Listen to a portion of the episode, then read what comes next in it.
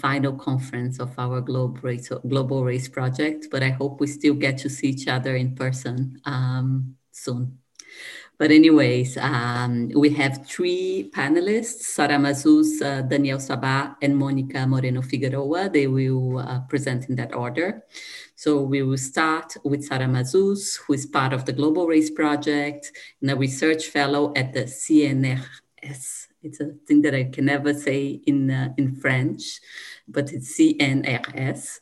Her work focuses on anti discrimination in France, public employment schemes for young people from working class and racialized backgrounds, and nationality policies in France and Germany.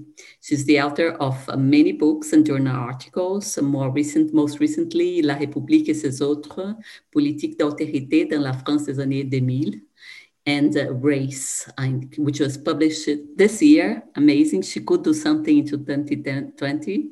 And uh, by Anamosa. Thank you, Sarah. The screen is yours.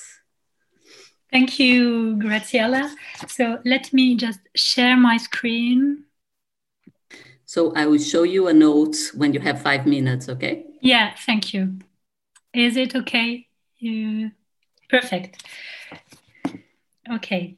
So first of all, I would like to thank my, my colleagues of the Global Race program for having organized this uh, conference and made possible all this discussion. I'm very glad to do this presentation as it is the first time I have put together elements uh, gathered in the past years during different fieldworks led in four European countries, France, Germany, Spain, and Sweden. Drawing on interviews led with stakeholders, activists, and acad academics, I would like to examine the debates on the recognition of racial discrimination, the use of racial categories in anti discrimination policies, and the understanding of race in four European countries characterized by race blind political frame. Despite a shared refusal to the use of racial categories, the four chosen countries offer different configurations of the debate on race, anti discrimination, and multiculturalism. The main contribution of the presentation is thus to analyze the different enactments of race blindness and their impacts on minority and identity politics. First, I analyzed the representations of race and racism in these countries. Secondly, I address the, the way in which policies combating racial discrimination were implemented and led. And in this part, I especially focus on the process of merging and question whether this process led the implementation of an intersectional approach to discrimination. Third, thirdly, I would like to sketch another view on the recognition of multiculturalism in this race blind context. Before starting, I would like also to specify that I'm not going to give developed information on my interviewees to preserve as far as possible their anonymity and the confidentiality, confidentiality of the discussion we had. So first, first slide, the representation of race and racism. As it has already been said, the four compared countries are race blind and do consider racism as an ideology enacted by deviant individuals represented by far right political parties. In the case of Spain, during the interview led along with Daniel Sabbagh, we could only note that the question was not even addressed. Almost each time we asked about race, racial discrimination, or racism, the answers we received dealt with immigration and more specifically with the difference between immigrants coming from Latin American countries, presented in this case as closer to the Spanish society because of language and religion, and other immigrants, especially from Morocco or Roma people.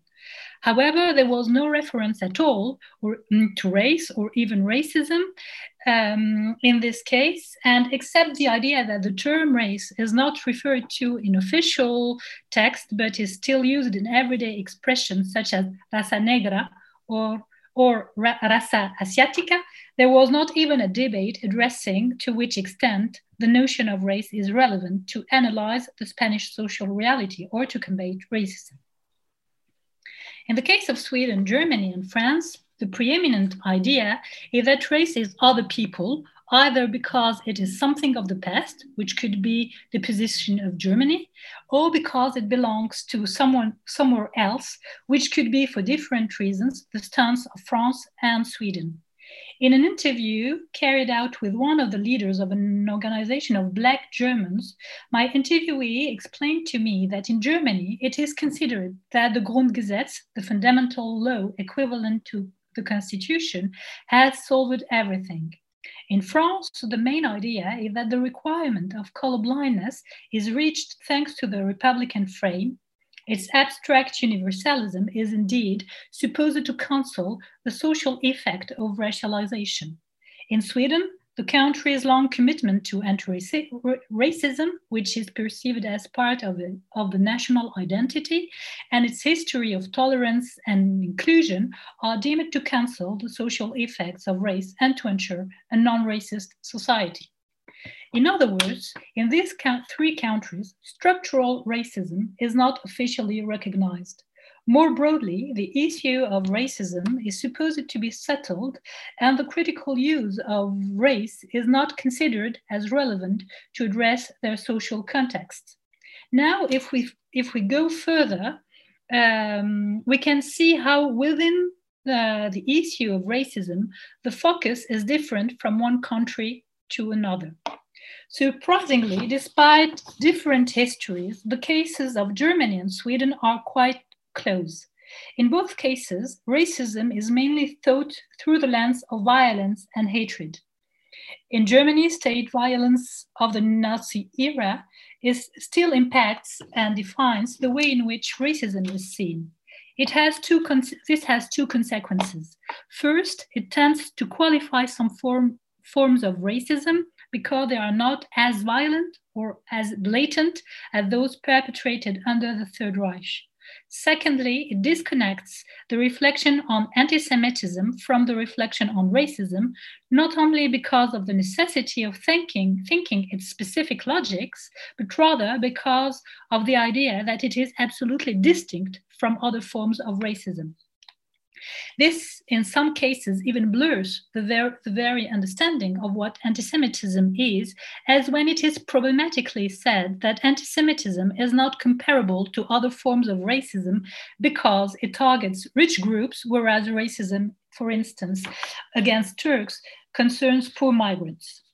In Sweden, racist crimes define the way in which anti racism was conceived and implemented. This, still, this is still present in the vocabulary um, used in expressions such as hate crimes instead of racist crimes. In France, in France, there could have been a shift in the way to conceptualize race and racism at the end of the 90s when the issue of racial discrimination was introduced.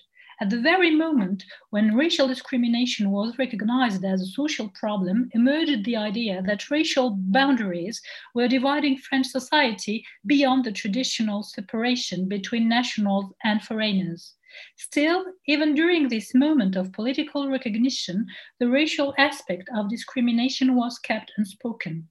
For instance, in political discourse, as well as in the name given to the public bodies supposed to, to lead the fight against racial discrimination, it was either only talked of discrimination without specifying its kind, or it was rather the vocabulary of citizenship that was chosen. Furthermore, as I analyzed that in La République et ses autres, while this question began to feature in the vocabulary of government initiatives, it was articulated with a new emphasis on the naturalization procedure, thus reasserting the primacy of national and external border. As always in societies convinced of their post racial status, not only racism is always something else and happens somewhere else, but also only seen as an explicit ideology that could be fought against only by words, speech, and definitions. More precisely, saying that race, in the sense of the racist, does not exist is supposed to be sufficient to combat racism, understood as an individual behavior and not as a structural fact with wide social effects. Therefore, Sweden, Fran France, and Germany also share the common idea that the suppression of the term race from the constitution is necessary and helpful. Supporters of the, this position see, uh, see it as the confirmation of the inanity of the idea of race and therefore as the main means of combating racism. As it has already been said, shown in Tobias Hübinette's presentation, Sweden was the first sovereign state in the world to formally abolish the word and the concept of race in 2001.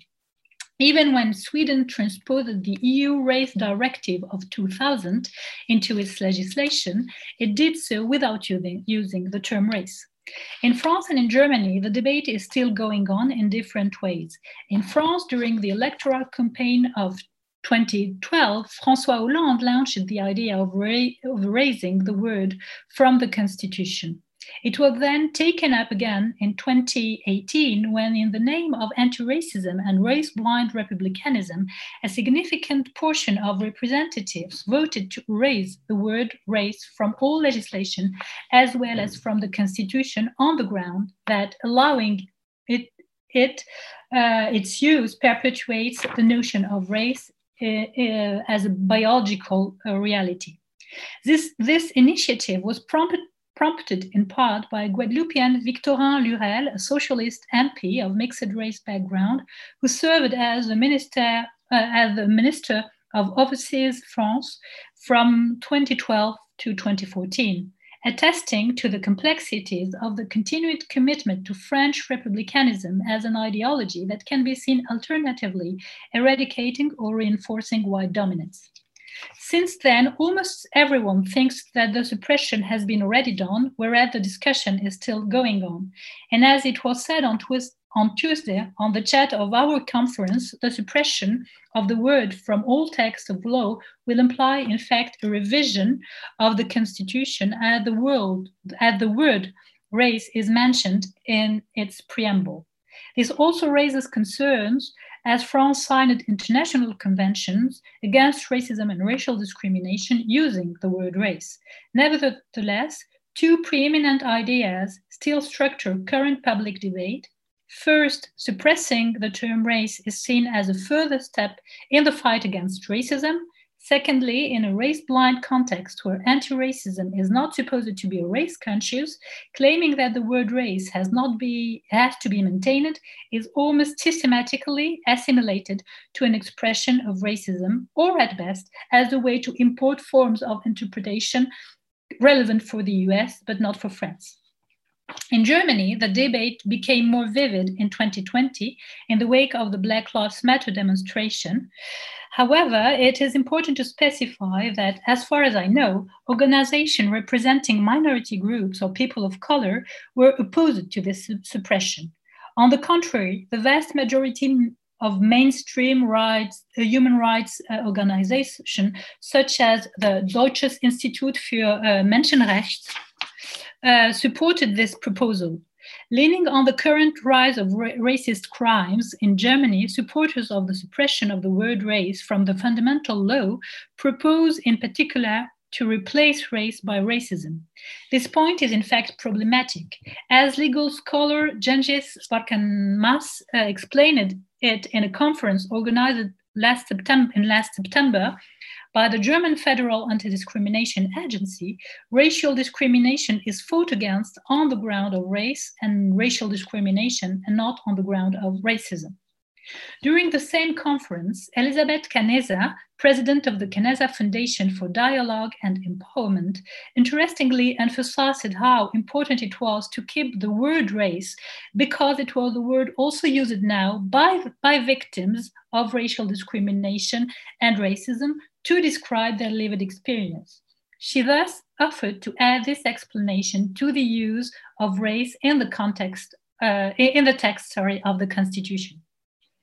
Now, if we look at the civil society uh, organization in these three countries, we can see two kinds of position. Basically, on the one hand, non-racist organization fighting racism at a moral level, rather as an ideology, or race blind, against equality data, and in some cases, even against social analysis in terms of racial discrimination or um, structural racism. On the other hand, more recent anti-racist organizations are often organizations represented, representing minority groups or de and dealing with issues such as police violence and brutality or and um, these organizations are race conscious in favor of equality data and foster an analysis in terms of racial discrimination or structural racism. Beyond what I have already described, there would be a, also a lot to say about the consequences of this three social contexts of being convinced of their post-racial status on the debate uh, on free speech. But so far, I haven't collected enough um, empirical data to develop this point, and I prefer to focus on the second point of my presentation. In the second part of this presentation, I would like to highlight that despite the similarities existing in the way to avoid the issue of race, France, Sweden, and Germany offer different paths in the way to conceive and then implement policies against racial discrimination. To put it in a nutshell, France and Sweden share similarities, while Germany shows a different situation. In the case of Spain, when we carried out interviews in 2018, the Council for, for the Elimination of Racial and Ethnic Discrimination, which is a state body for equality, did not have a president for three years and hadn't been active for the same period of time. So, just um, one additional element about the, the issue of equality data that can be also, yes, Thank you, Graziella. Um, that can be also something uh, to add to the question uh, raised by Linda. I shall very briefly say that the lack of equality data prevents from showing the general and structural dimension of racial discrimination, and that the absence of such data result, results in case-based action, which could really easily be relativized or qualified. Now, let me address um, state bodies in charge of the fight against racial discrimination. In the Swedish and the French case, the merging, which is the process of gathering in one institution various state bodies in charge of different grounds of discrimination, did not result in an intersectional approach of discrimination. It rather strengthened competition between the different departments. Furthermore, in some, in some state body, one of the main consequences of the merging was to put the racial issue on the, black, on the back burner, if not to obscure it. In Sweden, there were first um, there were first four uh, different ombudsmen, which were merged in January 2009 to create the current equality ombudsman. In fact, the process of turning four administration into one reinforced the forms of competition existing between them and between the minority group they were representing. As one of our interviewees uh, said to Patrick Simon and I, this, um, th this process of merging was not a pooling of expertise carried by each of the departments, but more uh, um, a, situ- um, a kind of situation where, where minority found themselves in competition for funding or, ac- or action to be carried out in their favor. In contexts such as France and Sweden, where race and racialization are not acknowledged, we observe that such way to produce the merging leads to, a, to sideline the issue of racial discrimination.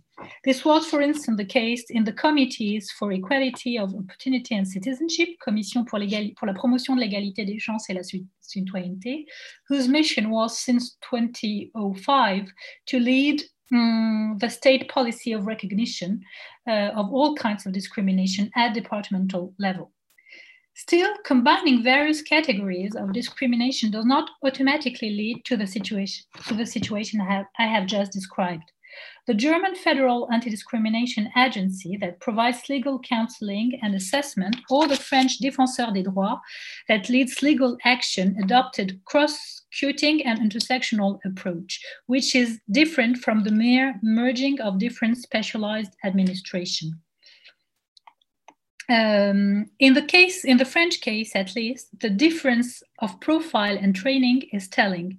If we compare the COPEC and the, mm, the Défenseur des Droits, it appears that at the COPEC, they were mostly prefecture officers, previously in charge of immigrant uh, immigration law enforcement without specific training in anti-discrimination law, ensuring a strong race race blind position that underpinned their whole political and social scheme. By contrast, at the Défenseur des Droits, they are legal experts specialized in anti discrimination law, and um, for some of them, addressing the issue of race as a structural and current problem. Now, given this element, how diversity and multiculturalism are socially addressed? Sweden, in the case of Sweden, the most striking aspect of the situation is the simultaneous commitment of Sweden to multiculturalism and to race blindness. Sweden cultural diversity is recognized and its assertion its assertion is even conceived as part of the Swedish identity. Still, as I said at the beginning of my presentation, this recognition of cultural diversity is also used to prevent from having a further debate about race, racism, and racial discrimination. For a long time, Germany was at the opposite. Till the end of the 90s, the official position that Germany was not even a country of immigration, and this um, um, um, and this attitude was grounded in citizenship law based on strict jus sanguinis and constraining regulation of naturalization.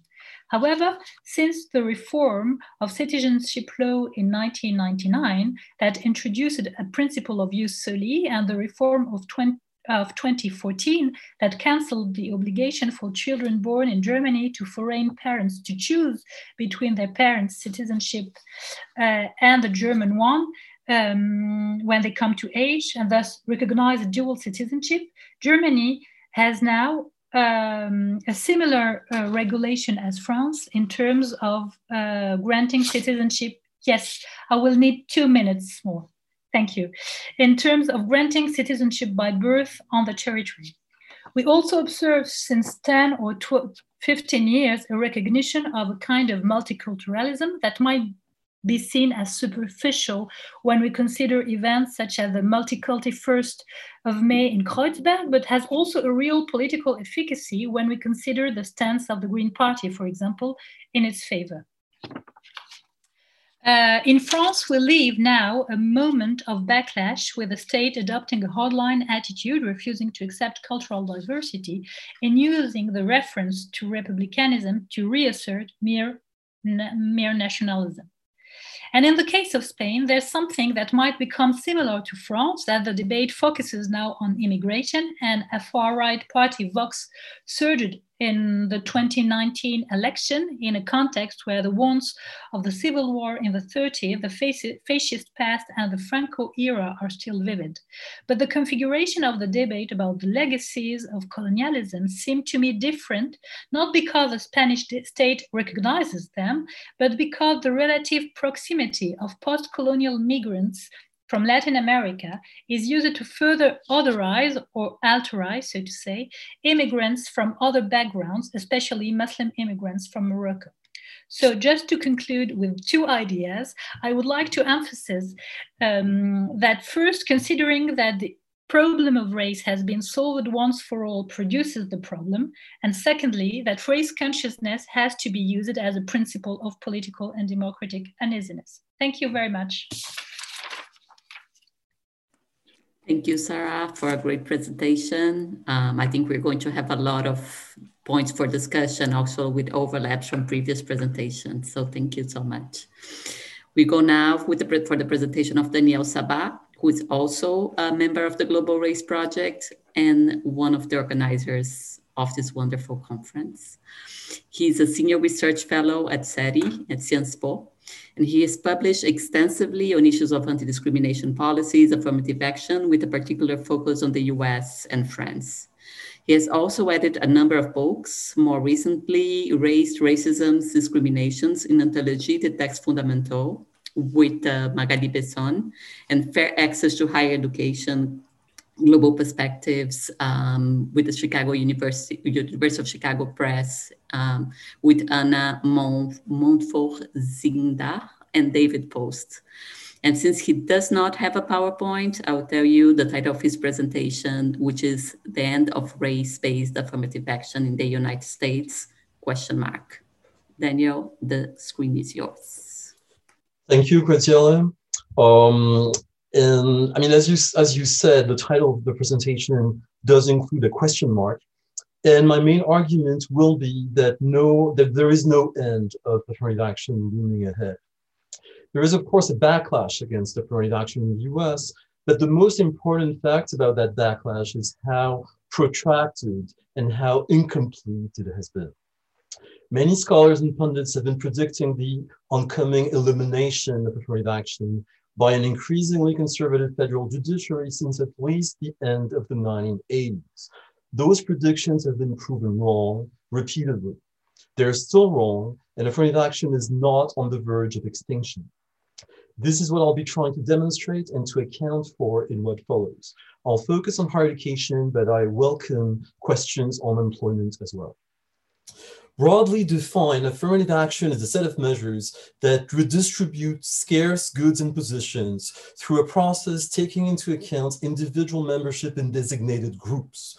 Whenever those groups are underrepresented in a given population and whenever that current underrepresentation is taken to be at least in part the outcome of past or present private or state authorized discrimination.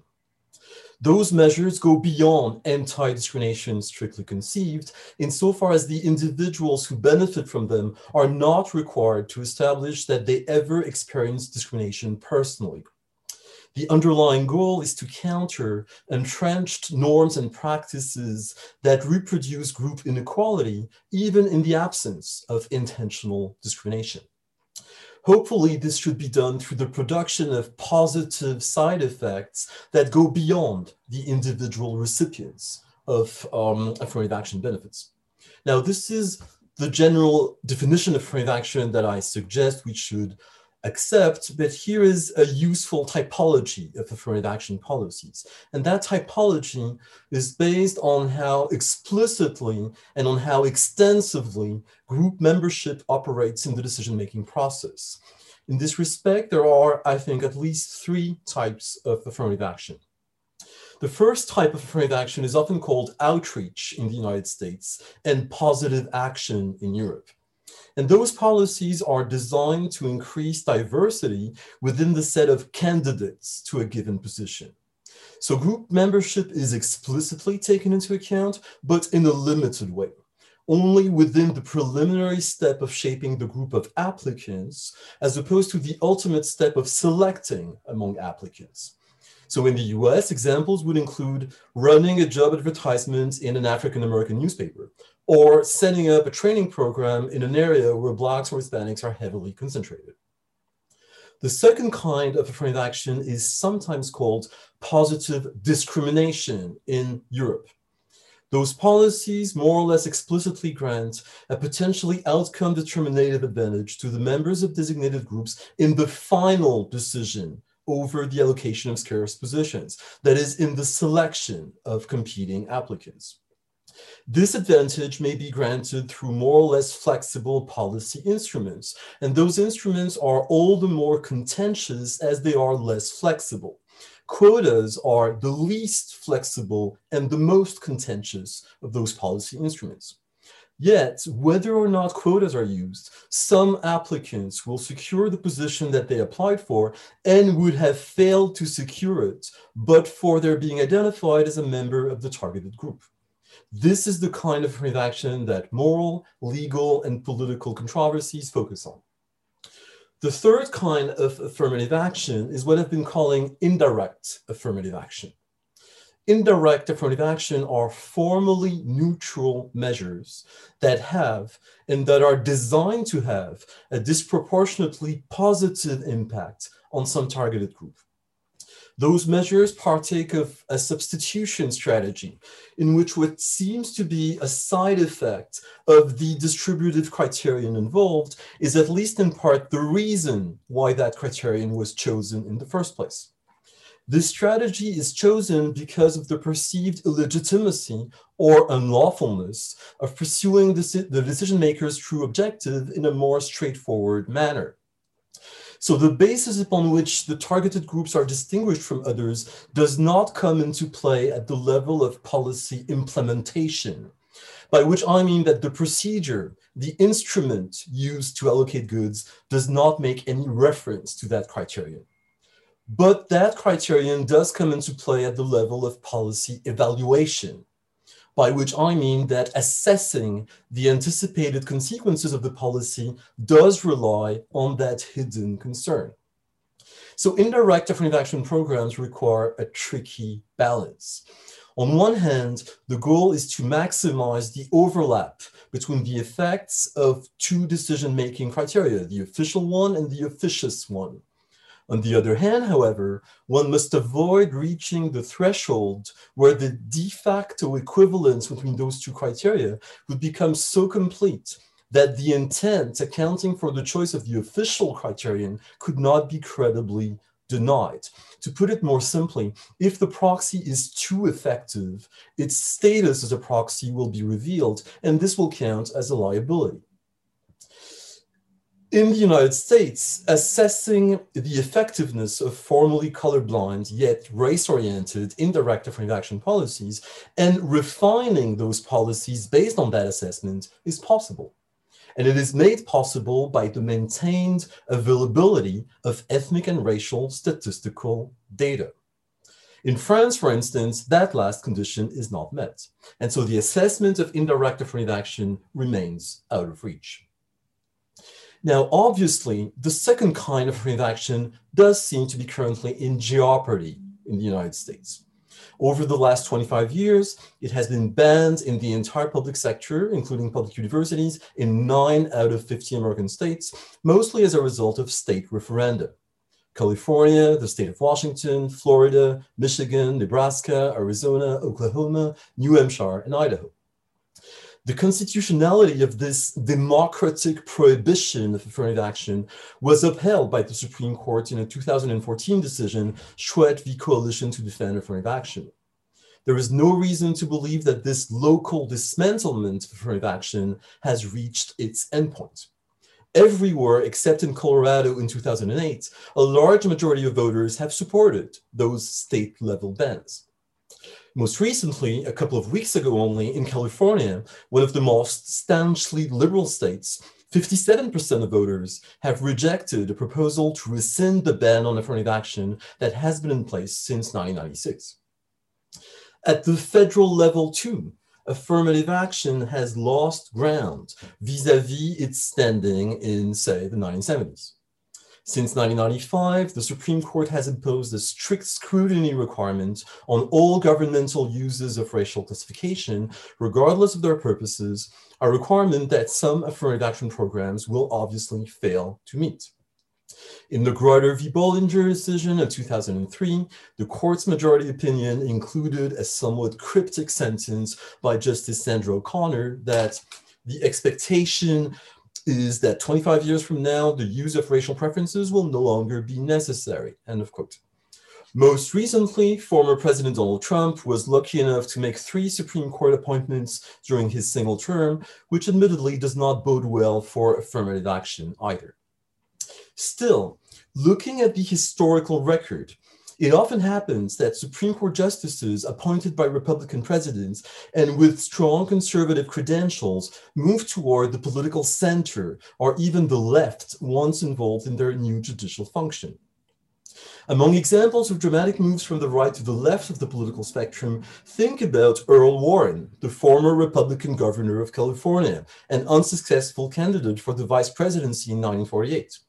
After having been appointed to the Supreme Court by Eisenhower, he became the iconic president of the most progressive Supreme Court in the entire US history. Or think about William Brennan, also appointed by Eisenhower, who ended up being a pillar of the left wing of the courts until the end of the 1980s. Or think about Harry Blackmun, appointed by Nixon, the author of the majority opinion in the Roe v. Wade decision. Other similar examples include John Paul Stevens, appointed by President Ford, David Souter, appointed by President George H.W. Bush. As for moves toward the center, which are less spectacular, but perhaps even more outcome determinative, in a not so distant past, Justices Sandra O'Connor and Anthony Kennedy, both appointed by Ronald Reagan, wrote the majority opinions in major decisions validating affirmative action programs, such as Grutter v. Bollinger in 2003 and Fisher v. University of Texas in 2016. So of course, the issue is whether this dynamic can be reproduced within the Supreme Court as it currently stands. Many American observers doubt it. Yet there is evidence of such an evolution already. President John Roberts, for example, joined the liberal justices in the 2012 Sebelius decision validating the law on health insurance.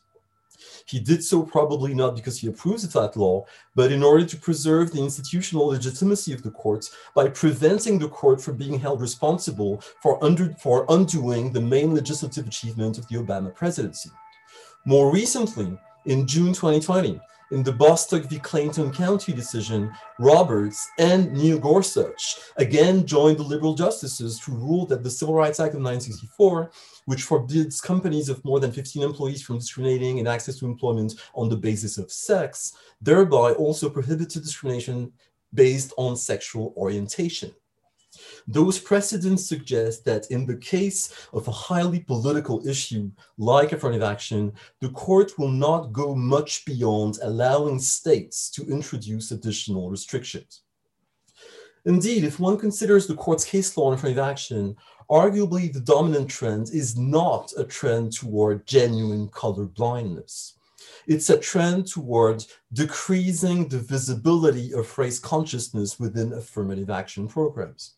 Paradoxical as it seems, the Supreme Court has conditioned the legal validity of affirmative action on concealing the, the extent to which the policy takes race into account. In order to be deemed permissible, affirmative action programs must be either indirect or implicit enough. Consider the following illustrations. In the famous 1978 Regents of the University of California versus Bakke decision, through the opinion of Justice Lewis Powell, strict race-based quotas were held to be almost always unconstitutional. Yet it remains permissible to informally consider the race of a minority applicant as a plus in order to increase the diversity of experiences, outlooks, and ideas within the student body. At the end of the day, the difference between quotas and the more individualized and flexible type of affirmative action authorized in Bakke is a purely administrative and symbolic one, as Ronald Dworkin put it.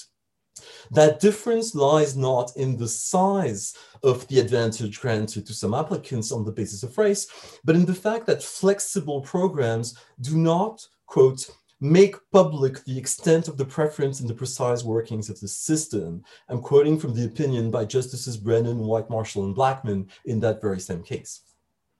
25 years later, in 2003, on the same day, the Supreme Court issued two decisions involving the University of Michigan, Grutter v. Bollinger and Gratz v. Bollinger. In Gratz, the court struck down as unconstitutional the affirmative action policy implemented at the undergraduate level, which systematically gave one fifth of the 100 points needed to guarantee admission to all Black and Hispanic applicants. In Grutter, however, the Supreme Court upheld the constitutionality of the affirmative action program set up by the law school, which sought to enroll a critical mass of underrepresented minority students with no further indication as to what that critical mass was, nor of how exactly that goal was to be reached. Moreover, in Gratz, just like in Bakke, a minority of Supreme Court justices acknowledged and criticized the deliberate obfuscation involved in the majority's position. Justice Ginsburg wrote that, quote, if honesty is the best policy, surely Michigan's accurately described, fully disclosed college affirmative action program is preferable to achieving similar numbers through winks, nods, and disguises, unquote. Similarly, Justice Souter opposed, quote, treating the candor of that admissions plan as an Achilles heel, unquote. Yet, as confirmed by the fact that Souter and Ginsburg's are dissenting opinions, that the simulation requirement is now the law of the land. The importance of visibility is also confirmed by what happened in some of the states in which direct affirmative action was made illegal. Consider the case of Texas. In that state, in 1997, the drop in the number of Black and Hispanic students due to the elimination of affirmative action in public universities led to a law instructing those universities to admit the top 10% of every high school's graduates, regardless of test scores. As expected, this did help counter the decline in the proportion of Blacks and Hispanics among students. The reason was that in Texas, there are still a large number of disadvantaged high schools attended almost only by Blacks and Hispanics with relatively low test score performance. The new place-based quotas discounting test scores thereby benefited underrepresented racial minorities disproportionately. The explicit use of race as a selection criterion was forbidden, but the intentional use of a proxy for race was allowed. Moreover, the percentage plan worked in conjunction with other race-oriented measures applying to high school graduates not ranked in the top 10% of their class.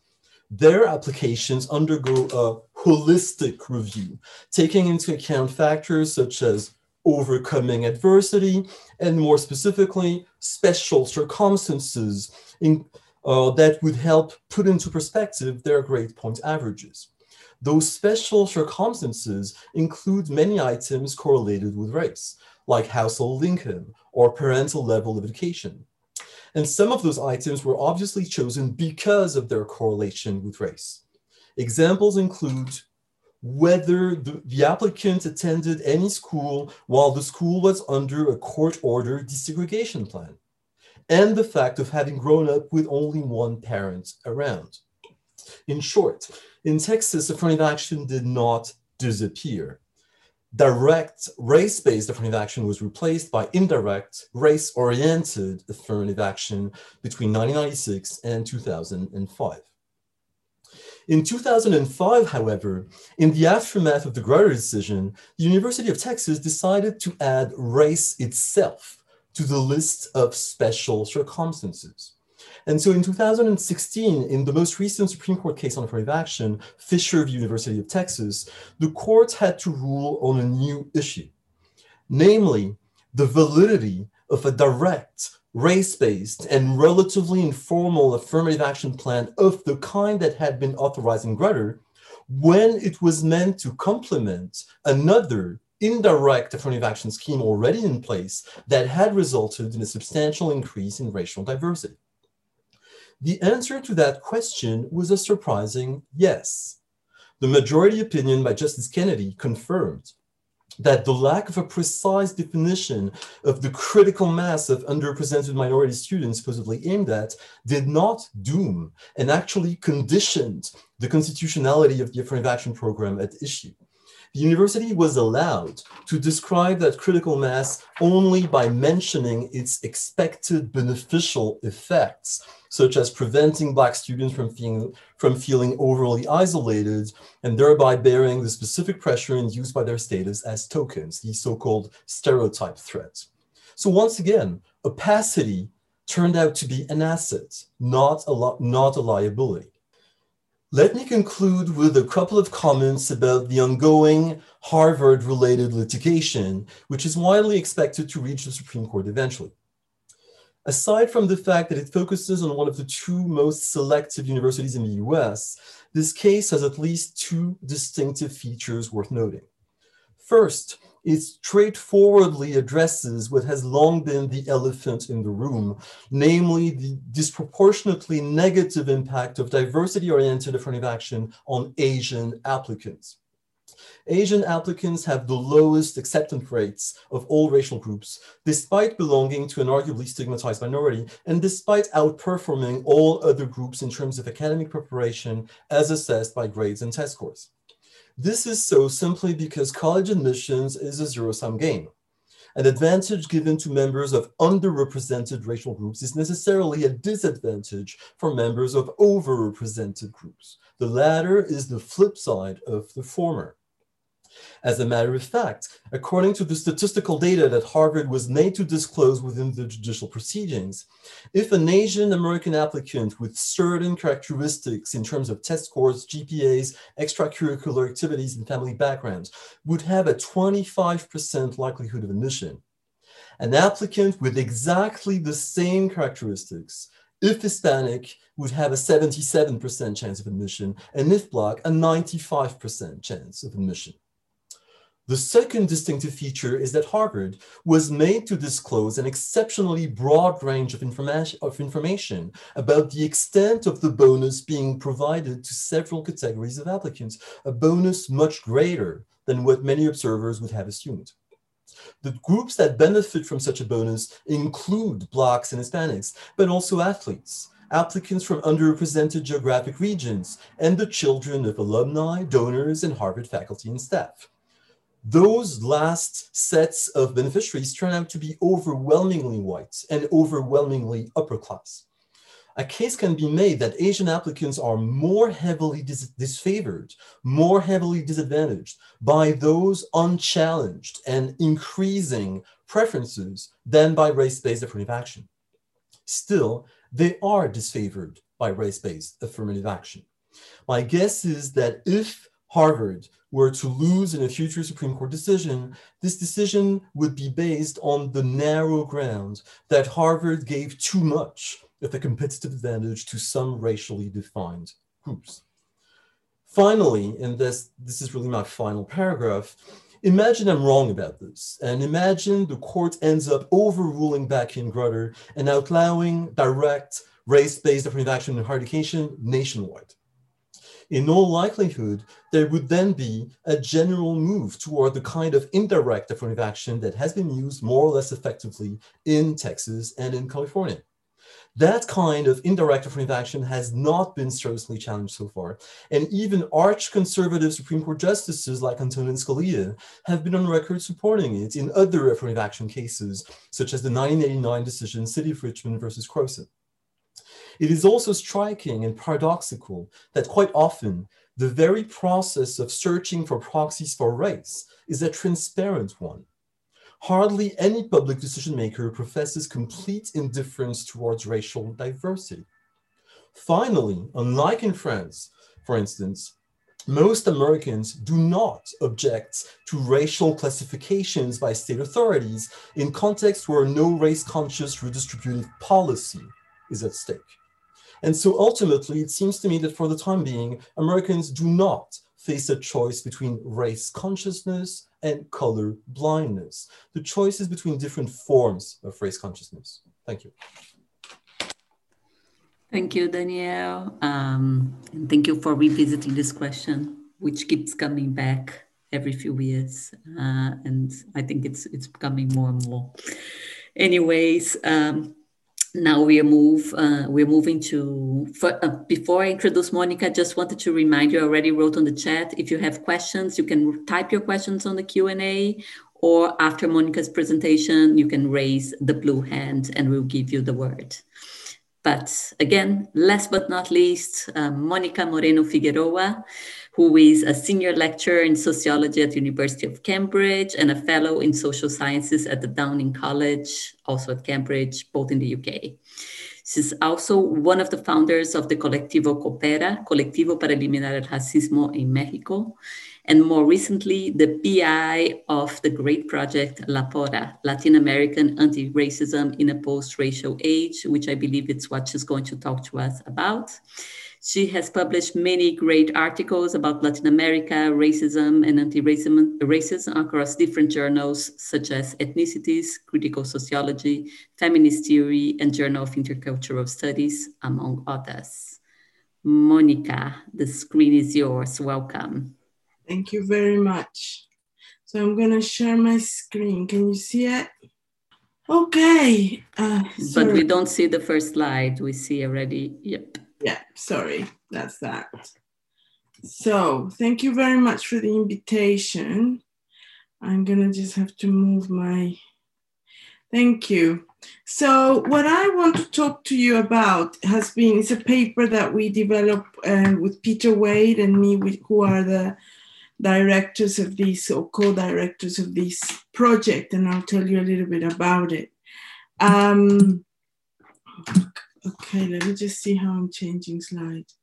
Okay, so the Latin American anti-racism in a post-racial age project ran from 17 to 19. Uh, and I just wanted to show you all these names just so that you know that what I'm saying is the result of the work of a lot of people, a lot of meetings, a lot of reflections, which I think is parallel to maybe the process you are also following with your project.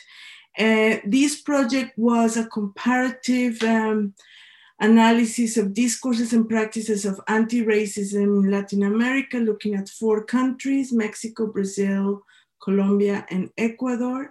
Um, it was looking at uh, 24 cases in more intense ways, but mm, also a variety of more contextual cases, looking at indigenous and black people and around four main research areas or sites. And um, the, the, what I want to present to you today is around what we have and other people detected that this, there is an incipient turn to anti-racism in Latin America. Attention to racism since the 1930s has been growing up to say the 1990s, although unevenly, it was, you know, there were many debates, racism exists or not, where, but I think by then it was possible to start doing research on racism without having a complete backlash of what are you talking about. But what we see from Durban onwards, and it's a growing number of legislations, more census, um, uh, all throughout Latin America, almost I think all except one country uses um, census. There is a search and studies like you know the one you're doing here, but also there is Perla, um, Rayar, um, LAPORA itself. Uh, I mean, there are many projects that start like looking at different aspects of this phenomenon.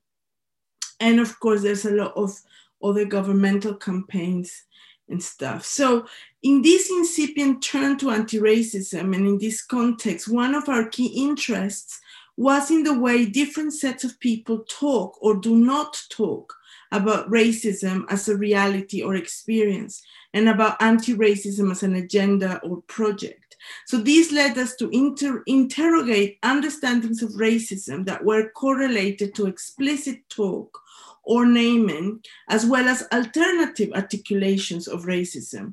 So there can be lots of struggles for ethnic and women, ethnic rights, women's rights, human rights, but also for land, for justice, for life, safety, well-being, etc.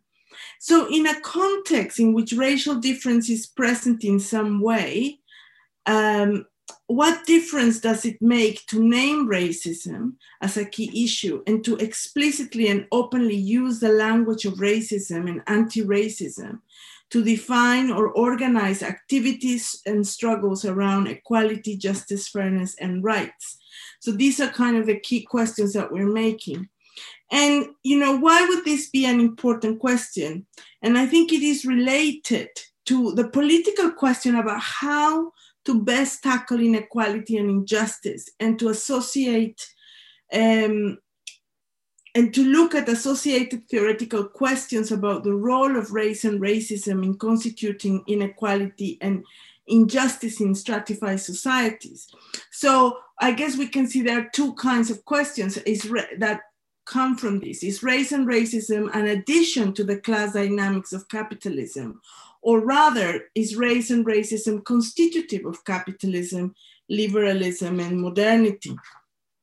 And this question comes in line um, uh, by many uh, theories, post-colonial theories such as Paul Gilroy, critical race theories like David Goldberg, coloniality, Afro pessimists, you know, black radicals, and and they all somehow say yes, racism is constitutive of capitalism, and what needs to happen then, if you are going to follow the critique, is an ultimate. Uh, ultimately that everything has to change that we need a complete overhaul of society And this, in a way, what happens when you are facing and looking at anti-racist action is that, of course, it sets the bar too high you know, because which actions, which organizations and activities are really going to tackle that kind of level. Um, so we have to somehow proceed somewhere in the real world.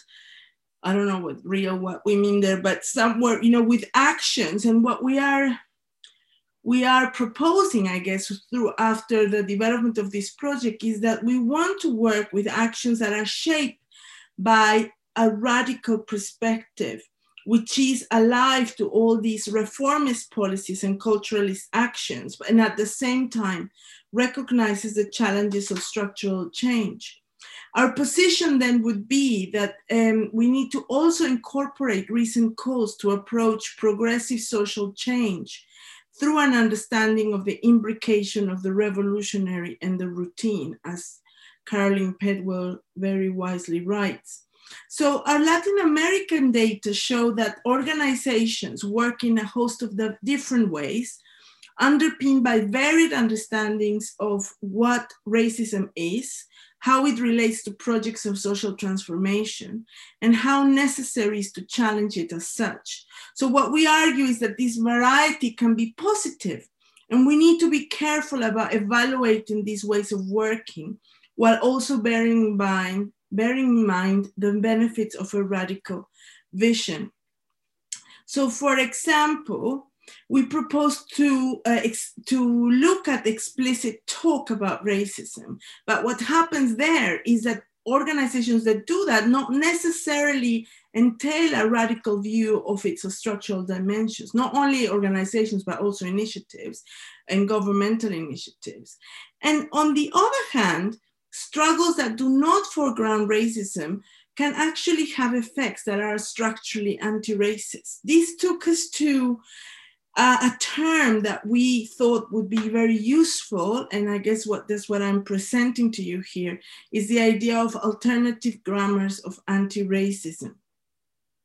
And that they these alternative grammars display what Peter Wade calls a racially aware class consciousness, alongside a racially aware sense of dignity and justice.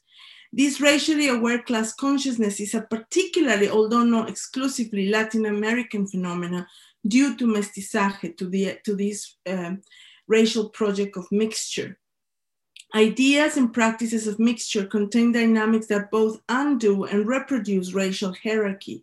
And one result of this duality is that the racialized dimension of hierarchy are made readably are made read, uh, readable as simply class difference or even readable, rereadable as actually countering racial hierarchy. So this doesn't mean that these racialized dimensions are entirely invisible, nor that they do not sometimes take starkly visible form, but it means that they can be addressed in an indirect or implicit fashion by seeing them as an integral part of uh, inequality and hierarchy.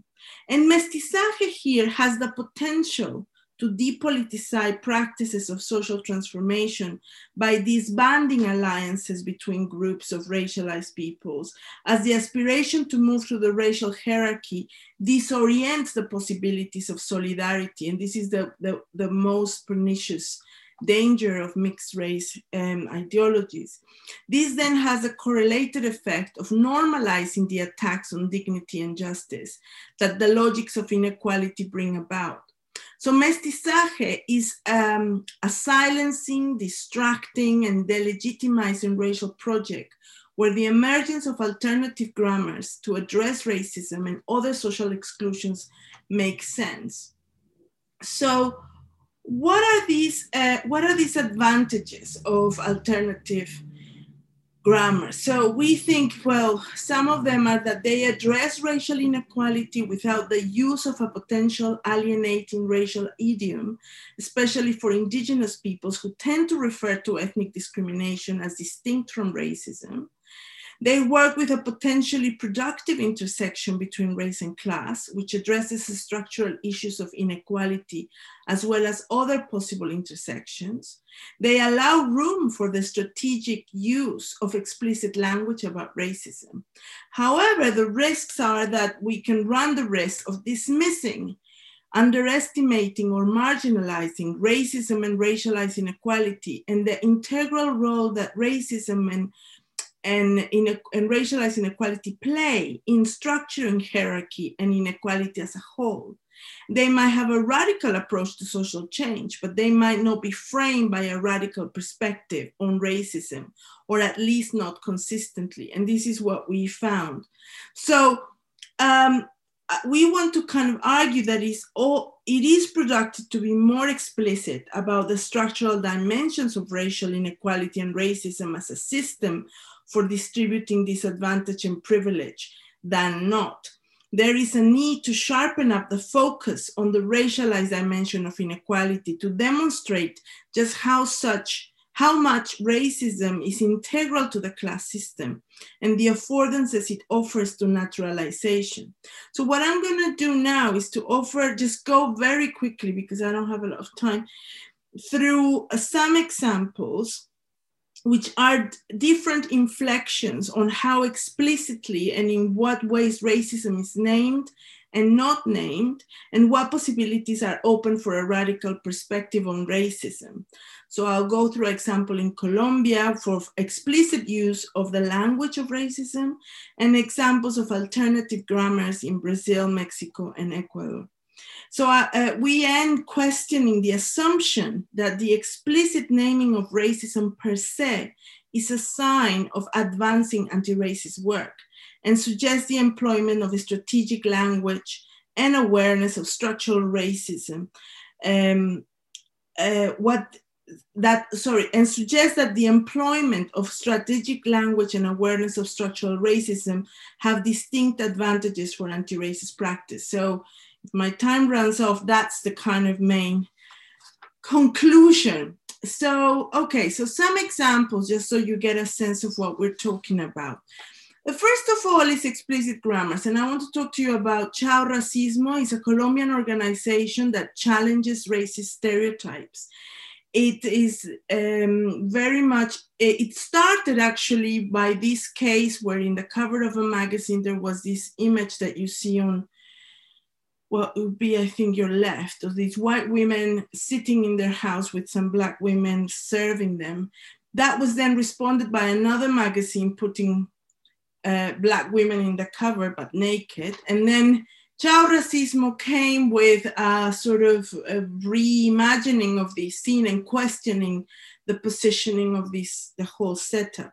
So for them, uh, racism is very explicitly front and center of their actions. Um, and it has some dimensions that tend towards the structural because a direct focus on racism, but it could focus on individual acts of stigmatization tend to direct the gaze towards racial inequality. So for them, the most important thing, and for Rai Chairupida is a director, is that they want to challenge the equation that black equals poor.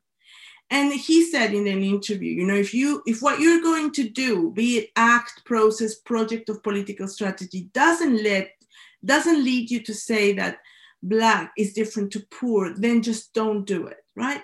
So they would do things like address employment issues via the certification of programs of um, employment, um, address issues of violence via, via direct action, but also have a whole system, a whole proposal of entrepreneurship.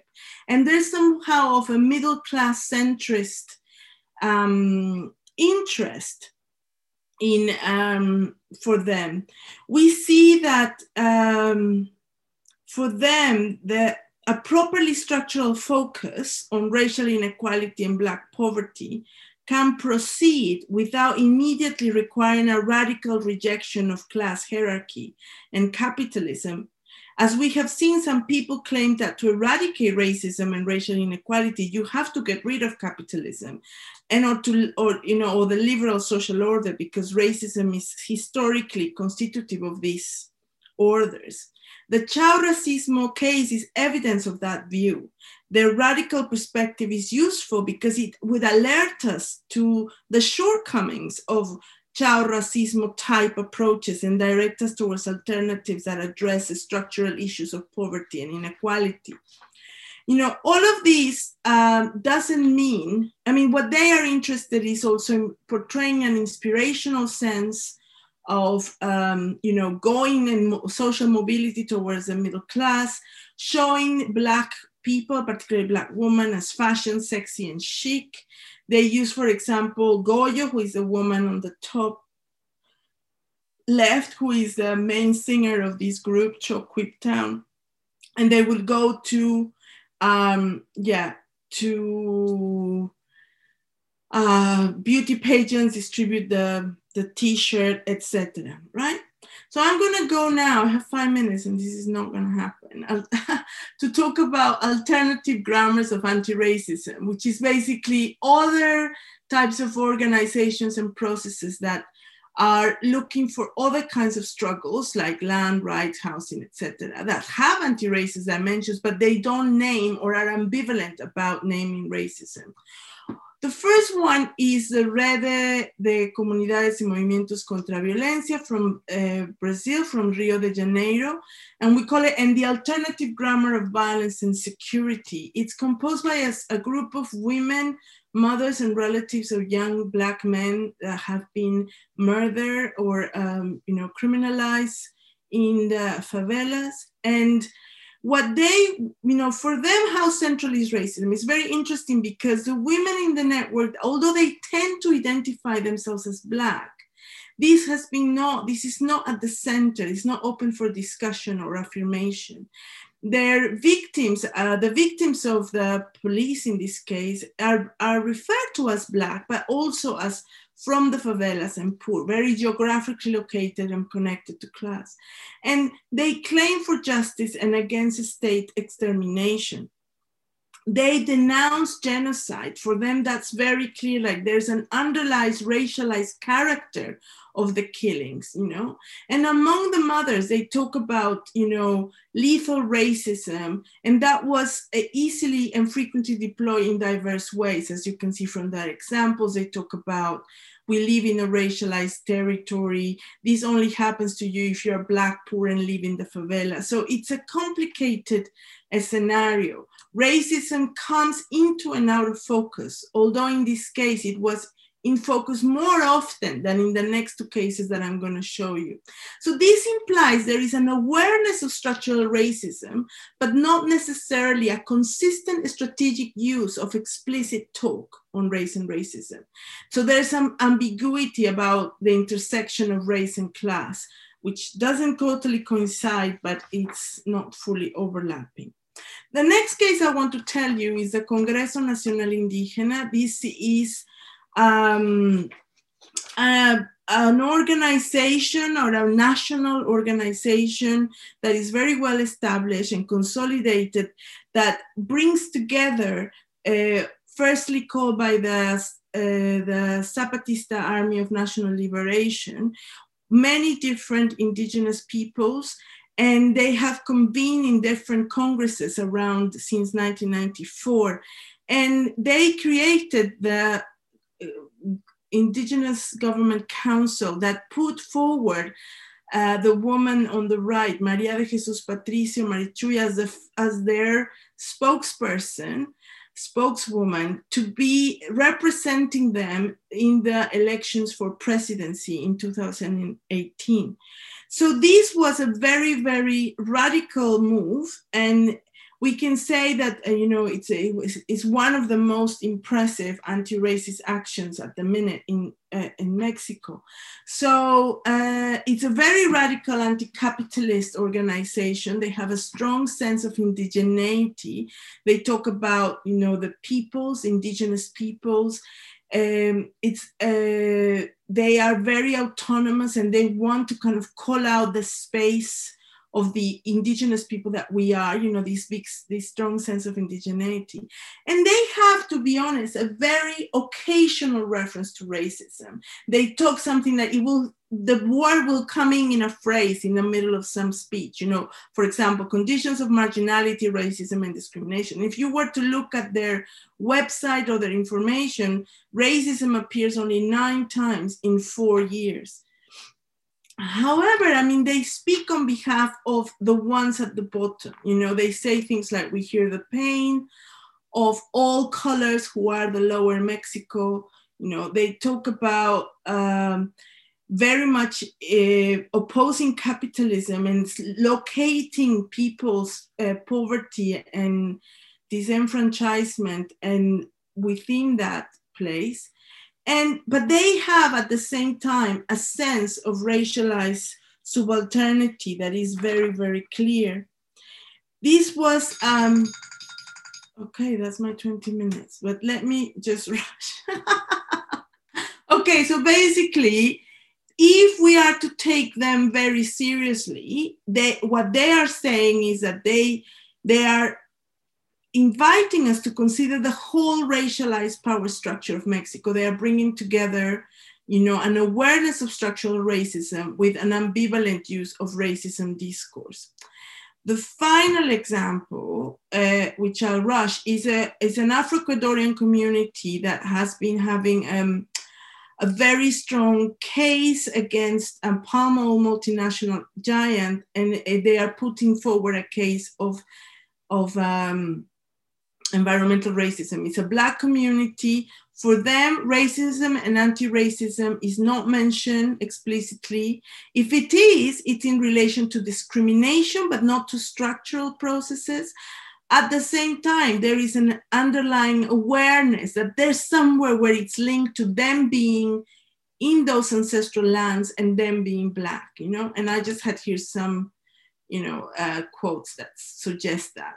So the struggles for land and against environmental destruction are also implicitly anti-racist struggles, not just from our point of view as analysts making an argument, but from the point of view of some of the locals too. So here I just want to say racism comes in and out of focus, but is much less in focus. You know, there's much less awareness of structural racism intersecting with the exploitation of land and its environmental consequences. So there's an ambiguity there. So to conclude, I mean, is it focus? Is it is it um, useful to focus on racism itself. You know, we say, well, it, it depends and it has limitations because sometimes the focus co-opts the processes and other times it opens up, you know. Uh, the proposal is, well, how much or to what extent when we want to assess an organization, there is a uh, bringing together the dimensions of class and race or gender and race uh, at a structural level. And you know, that would be one key question to do these assessments. And also on the other hand, um, if these alternative grammars address basic structures of class and power inequality and at the same time show an awareness of how these are inflected by racism. So, you know, we have to be able to assess these these these two issues. I mean, I think in you know this is my last slide. We need to um, highlight racialized as mention of inequality and of struggle. Highlight the systematic character. You know that the effects have to do with race and uh, have to do with the racialized position. And maybe many of the organizations or uh, actions work have an effect on these racialized populations, and that's something that we could assess. So I think I'm just gonna stop there. Oh, sorry, went over four minutes. Thank you, Monica. I think actually the three of you took 22, 23 minutes. So okay. it was very even, uh, the distribution of time. I think there's a very interesting underlying dialogue between Monica and Sarah's paper that I hope we can uh, talk about. But uh, maybe I'll give the screen to Magali or, or Patrick, who are my two supportive people in this panel to tell me what's going on in the Q&A and Hi, not much for the moment. Uh, I know you guys are tired, but it's your moment. You can raise the blue hand or, or watch your uh, or type your question in the Q&A. But go ahead, Magali, what is there? I don't know if Patrick saw something. Oh yeah, there is one conférencier, Devon Carbado wants to ask a question. So Devon, if you can, I think you can open your mic. Yes, please go ahead. So, so thanks. This was a, a terrifically uh, engaging set of papers. Um, I, I, thought I would just uh, ask uh, uh first Monica a very uh, uh, straightforward question, which is to say, um, what level of intentionality would you attribute to the absence of an express invocation of um, anti-racism in the advocacy? You're very clear about uh, the extent to which um, anti-racism seems to be informing at least much of what is happening across these different domains um, on the one hand, but I wasn't clear about um, whether there was some intentionality vis-a-vis not explicitly invoking um, anti-racism as a basis uh, for the organization. So I was hoping you might speak um, uh, to that. Uh, with respect to Daniel, so, so thanks uh, for mapping that terrain in uh, with such economy in a very limited amount of time. Um, so just a, just a few words I would I would offer to get your reaction to um, it. Uh, one is that um, I think it's it's fair to say that there is um, an open question about whether affirmative action will die in one juridical moment. That is to say, there will be an instance in which the Supreme Court says, gone today. And I think there's some question about that. Uh, I think the related question, though, is whether what we're witnessing is death by a thousand slices. And indeed, I think that I could tell a story about uh, affirmative action in the United States from the 1970s to the contemporary moment within which um, one sees uh, an erosion.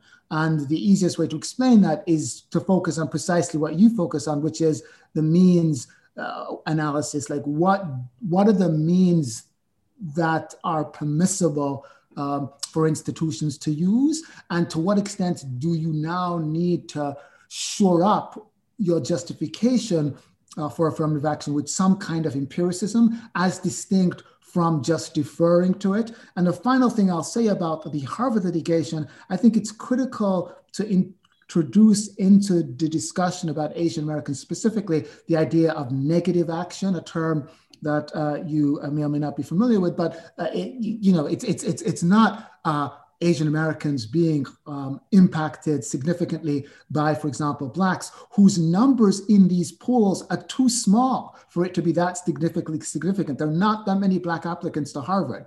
So it's much more about Asian Americans over and against whites. And Asian Americans have long been arguing that they've been discriminated against in these admissions processes in ways that have nothing to do with affirmative action uh, per se. I'm here. There is another question uh, before maybe we take a, a round of uh, a few questions. So there is a question from the audience from Annabelle Lever. So I'll open your mic. Can you speak now, Annabelle? I don't know. Patrick, can you try maybe? Yeah, great. Thanks. I've done it. Thanks. Because I don't think I, I can actually do it.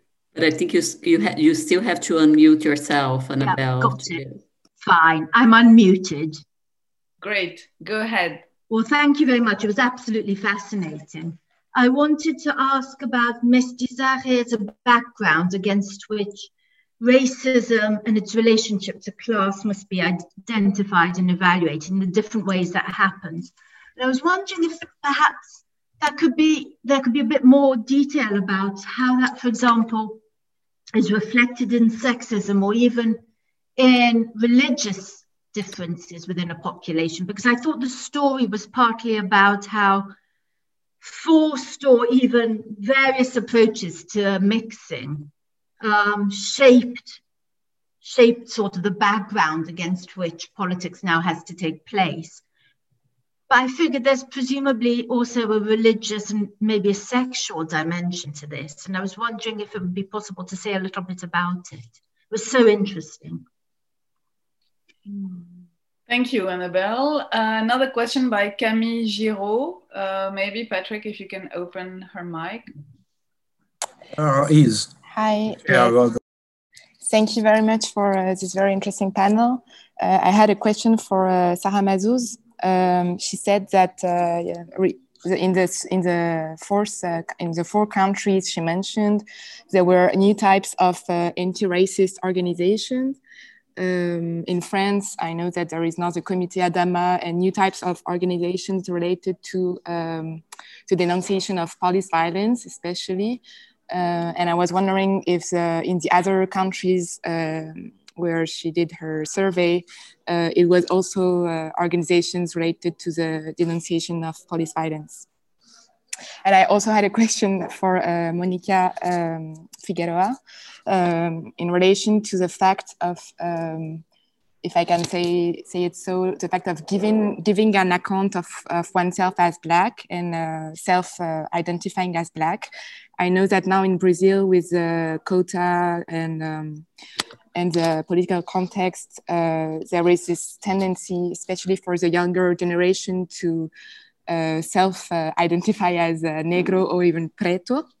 Uh, and this is an important dimension also in the in the fight uh, against racism. And I was wondering if, uh, yeah, if this important how it how it was um, this this dimension of giving an account of oneself and self-claiming and self-identifying if there was a similar process also in uh, the other countries in uh, Latin America. Thank you. I hope it was clear. Thank you very much for these questions. I think maybe you can uh, answer now and then we'll have more time to take another round of questions. Uh, maybe Daniel, if you want to uh, start, and then Monica, and then Sarah.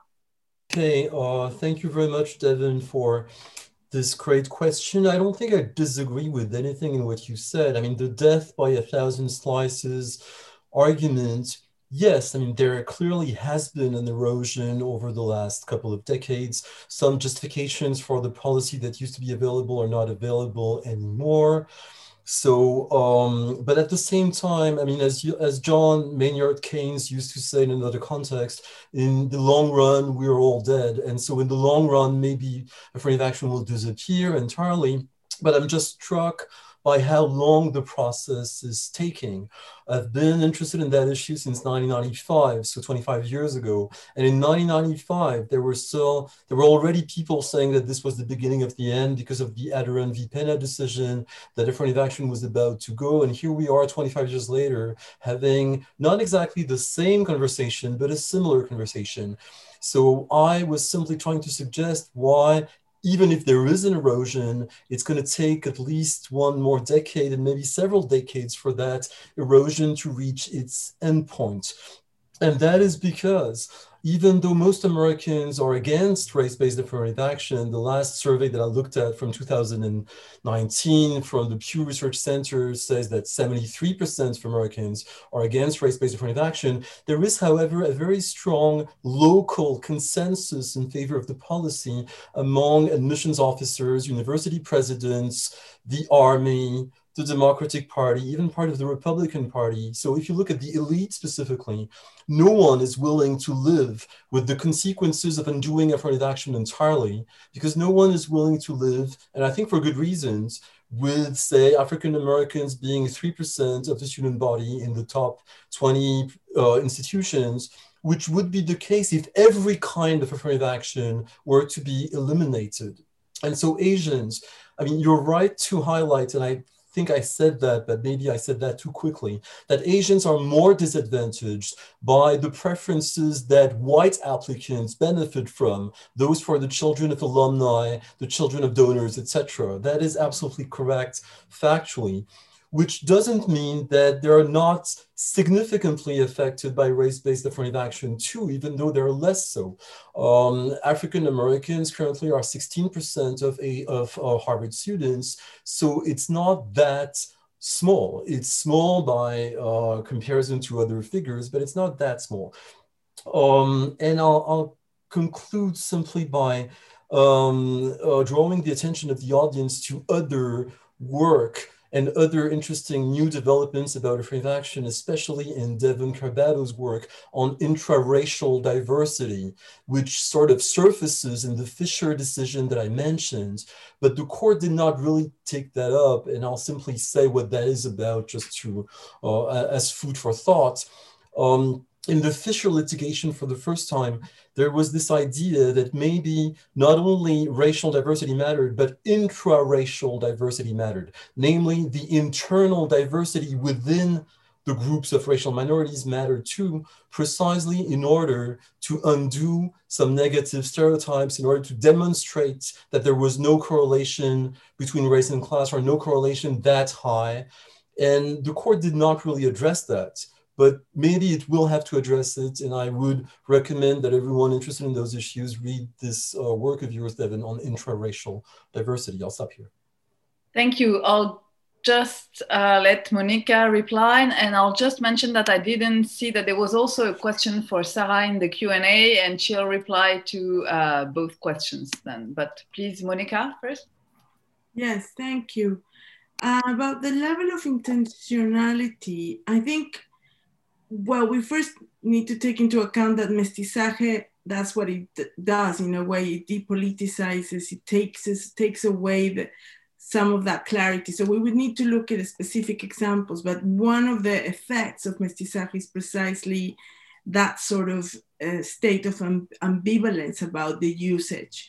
Um, so, however, there was one case where people decided not to talk about racism explicitly. That was in Colombia, in Buenaventura, and they decided not to do so because of the particular um, broader issues they wanted to bring to attention and how the use of race and racism explicitly, although that's very much part of what was going on, could could uh, really push or pull the, the conversation to a particular arena that could then be disqualified, yeah, or not taken into account. So I think it has, in these cases, the four cases I presented, to our understanding, there was not a decision, an explicit decision to say or not say.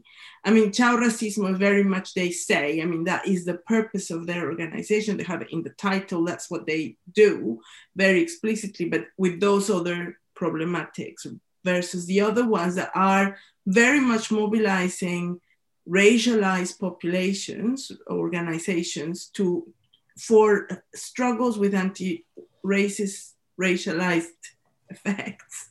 Um, um, but yeah, it's not it's not something that is, and that's kind of I guess the parameter would be then what's the radical vision with that they have, the radical parameter that they can bring the question about mestizaje as a background that Annabelle didn't. I mean, if I understood correctly, you're saying if mestizaje um, is also reflected in other issues of sexism, religion, not just in anti-racist action, if I'm correct.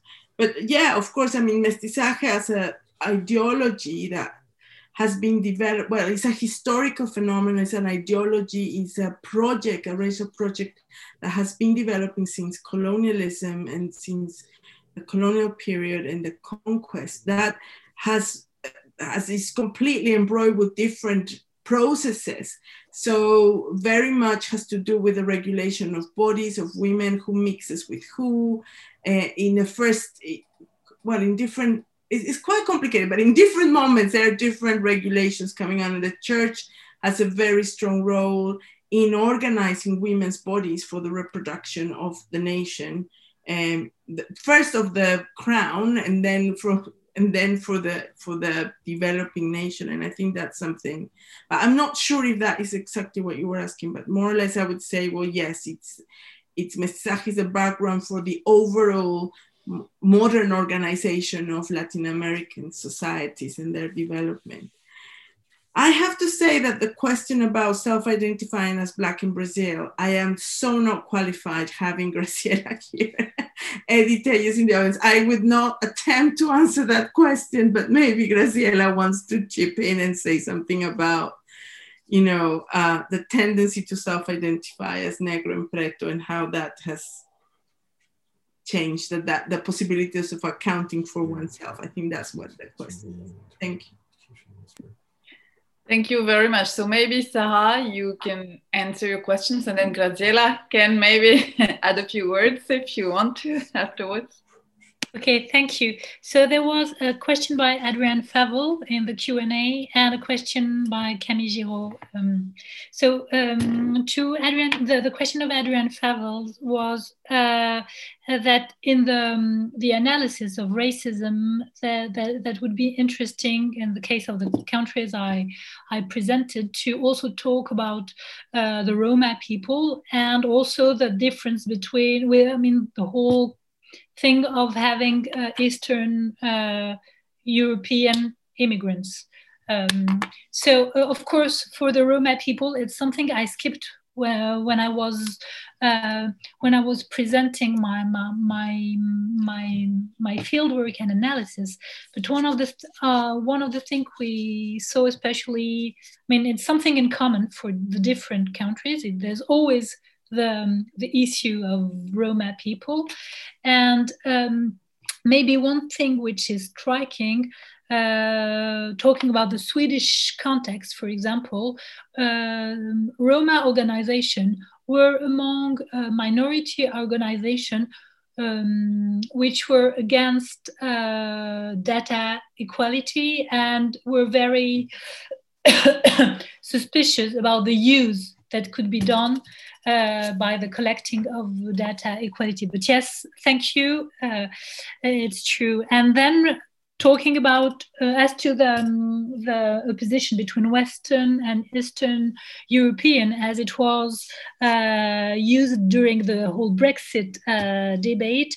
Um, I think there was already something before the Brexit, actually, when we had in continental Europe as well, when we had the whole debate about uh, the European Constitution, and when some people use the, the argument of the Polish plumber, uh, which was also something which, uh, which was a kind of uh, reactivation of an old racialization of uh, Easterns, uh, Eastern Europeans.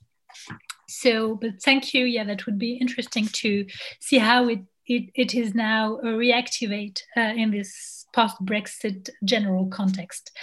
And as to police violence in other countries, the, the question of Camille uh, Giraud, um, I didn't mention that because when I was doing my fieldwork, uh, it was between the beginning of the of 2017 and 2019. I didn't uh, meet that in in the it, was not as present as now actually in the dead i mean the, the comité pour adama was already existing but but i didn't mm, come across that uh, when i was doing my fieldwork so um, I, I didn't meet people from this organization but i'm talking under the control of linda who shared different uh, links of uh, uh, the issue of police violence in Germany and of uh, Tobi Tobias uh, Hübinette in the case of Sweden. I think they are present, but I didn't meet leaders of this association, so it is more difficult for me to talk about that now. Thanks. Zela, if you want to ask um, add a few words? I know you also had a question, and maybe. Yeah, no, I was curious to to make a bit Monica and Sarah dialogue a bit because I feel that in many ways your papers almost go in, in distinct directions, which makes sense because you're dealing with very different contexts. But maybe to Sarah, I wanted to see, do you see the possibility of these alternative repertoires of anti-racism? I mean, is there, and I kept thinking, and I was trying to think it through, and I was thinking, well, maybe the Spain pro-migrant, pro-immigrants type of of alternative, but then it's also exclusive in other ways. But it's just something that made me think. I mean, what is can we find any way in which we are creating these types of anti-racism broader? And of course, the other example that I thought was the Gilets jaunes, which is very racialized, so it's also very exclusive. But I mean, I, I kept thinking, can we think about something along those lines? And for Monica, one thing that I couldn't, and I think in a sense I'm echoing a little bit what Camille said, who I can talk to later because we have to finish uh, our paper together, Camille, so we'll be talking soon. But um, but for me, what I, what I think it's interesting, and it's the question of timing too, is the Black Lives Matter movement, right?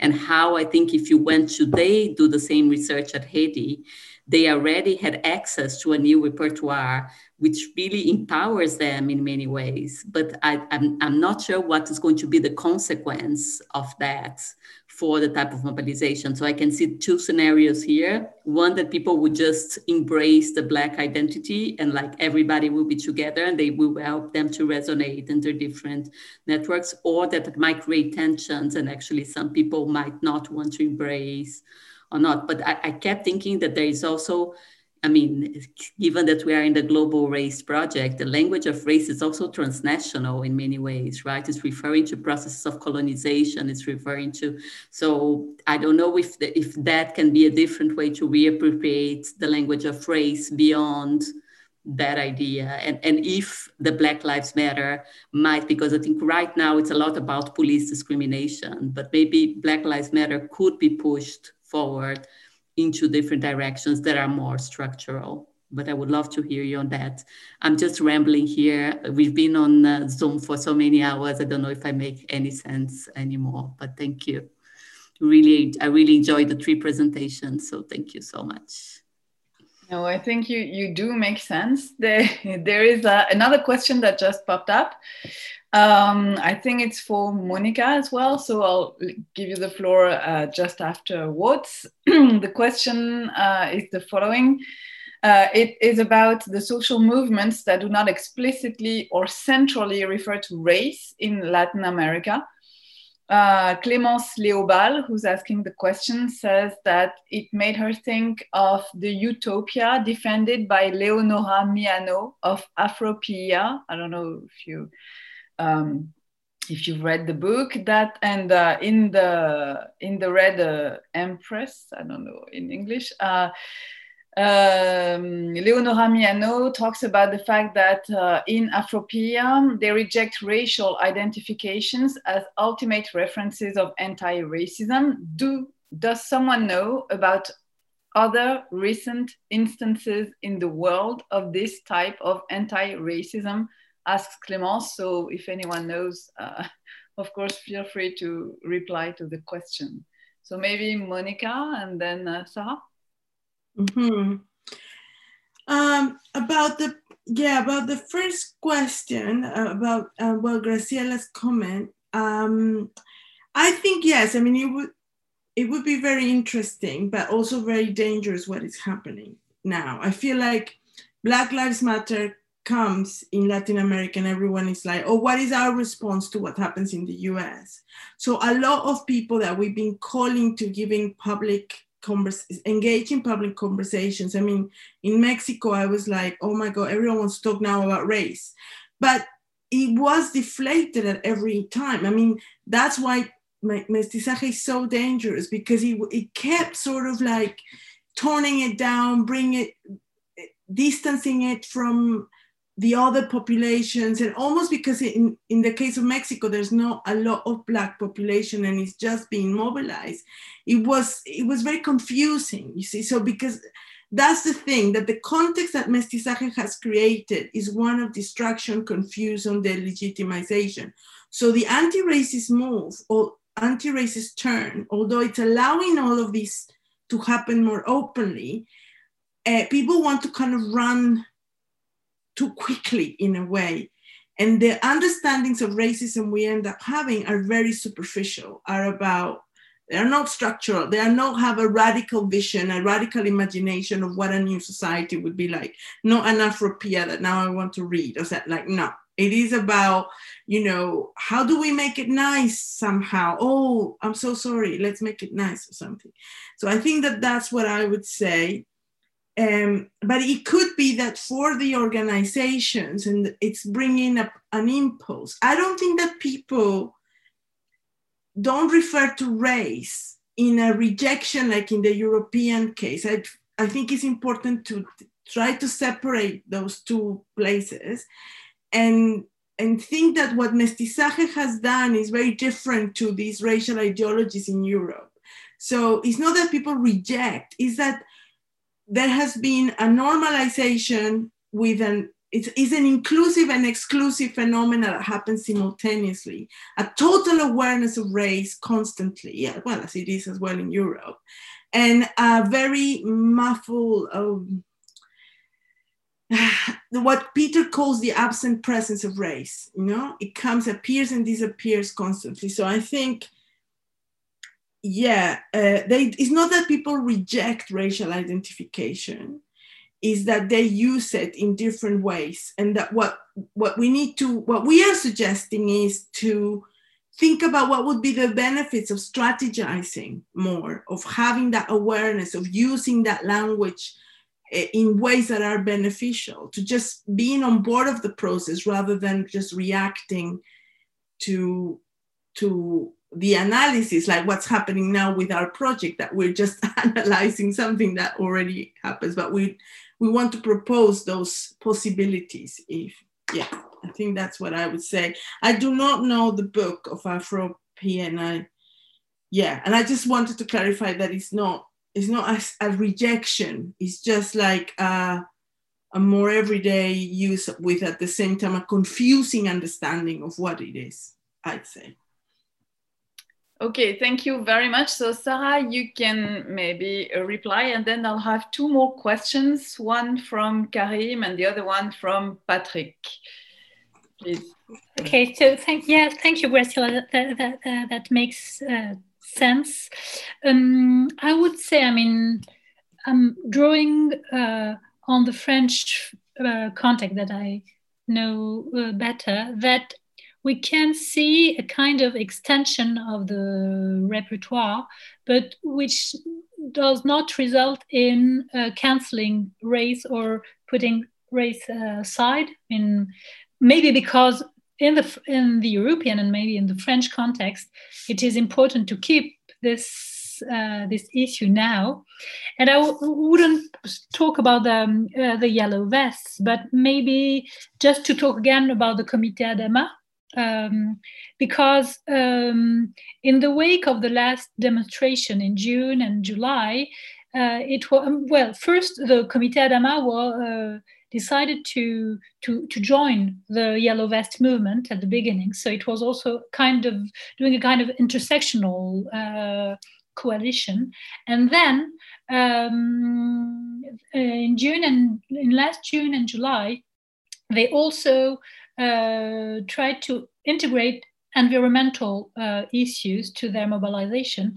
And for example, during the, the demonstration on uh, the 18th of July, which is the day that commemorates Adama's uh, death, uh, they organized a demonstration with uh, environmental and uh, organization, and they, they, they played with a slogan saying we can we cannot breathe. And there was at the, the same time a reference to both George Floyd and Adama Traore's uh, words, but also to the whole thing of the climate of climate change. Actually, so they are trying to to extend more than to replace their their repertoire, and there there might be also things from. Um, uh, climate change and environmental organization to try and integrate the ra racial uh, dimension, the whole thing of decolonial uh, environmentalism, etc., is a way to make these things cross. Thank you. Thank you very much. So I think we are supposed to stop in two minutes, if my, but yeah. So maybe Karim, uh, if you want to ask your question, and uh, Patrick, if you can be real quick. Um, okay, my, mine was more of a comment than a question, so I'll try and keep it brief because actually what Sarah has just said kind of answers what I was going to say, which is obviously that Black Lives Matters may be called Black Lives Matter, but it's not just a black campaign. It has all these other dimensions to it, exactly as she's just underlined. And in fact, there's a similar movement in the UK, which is also talking about climate change, the environment, social justice more generally, and so on. And so, as I said, I'm sorry this is more of a comment than a question, but my, my the point of my comment really is that I kind of I agreed very much with what Graziella was saying about trying to put two speakers in conversation with each other, but there's a kind of a bit of a race class thing reappearing here, almost as if we're sort of imagining that class exists without a race dimension, or that race is not always classed in various ways. And the point is that there are very few, it seems to me, exclusive campaigns that sort of say it's just about anti racism, it's just about class inequality, and so on. Except, sadly, to some extent, some of those divisions have been produced by people on the left, including Marxists, in their in their in their opposition or reaction to Black Lives Matters.